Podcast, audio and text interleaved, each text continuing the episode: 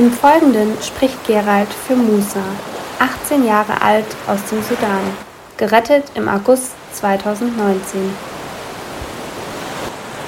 Ich habe Angst. Ich weiß, was uns mit der Nivin widerfahren ist. 4. September 2019. Jeden Abend versuchen die Teams von SOS Mediterranee und Ärzte ohne Grenzen etwas Ruhe auf der Ocean Viking einkehren zu lassen, um über die grobe Einhaltung eines strukturierten Tagesablaufs etwas Normalität herzustellen. So auch am 19. August. Während sich die Menschen langsam für die Nacht fertig machen, nähert sich mir ein junger Mann. Sein Name ist Musa und er will mir seine Geschichte erzählen.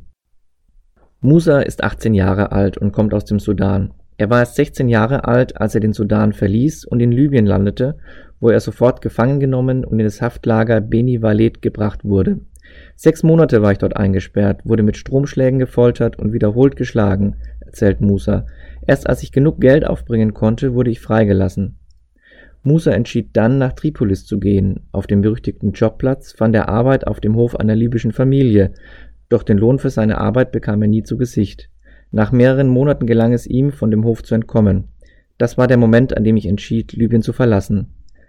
Im November 2018 versuchte er zum ersten Mal über das Mittelmeer zu entkommen. Wir waren 32 Stunden lang auf dem Wasser. Wir hatten Essen und Wasser aufgebraucht und begannen zu verzweifeln. Dann hat uns ein großes Schiff gerettet, erklärt er.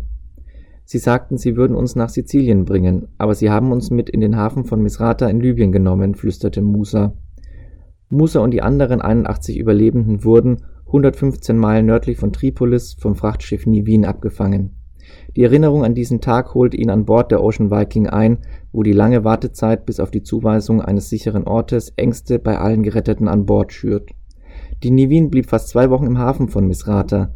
Die Menschen weigerten sich, von Bord zu gehen. Lieber wären wir gestorben, als nach Libyen zurück zu müssen, erklärt Musa. Ich hatte Angst, das Schiff zu verlassen, weil ich wusste, was mich in Libyen erwarten würde.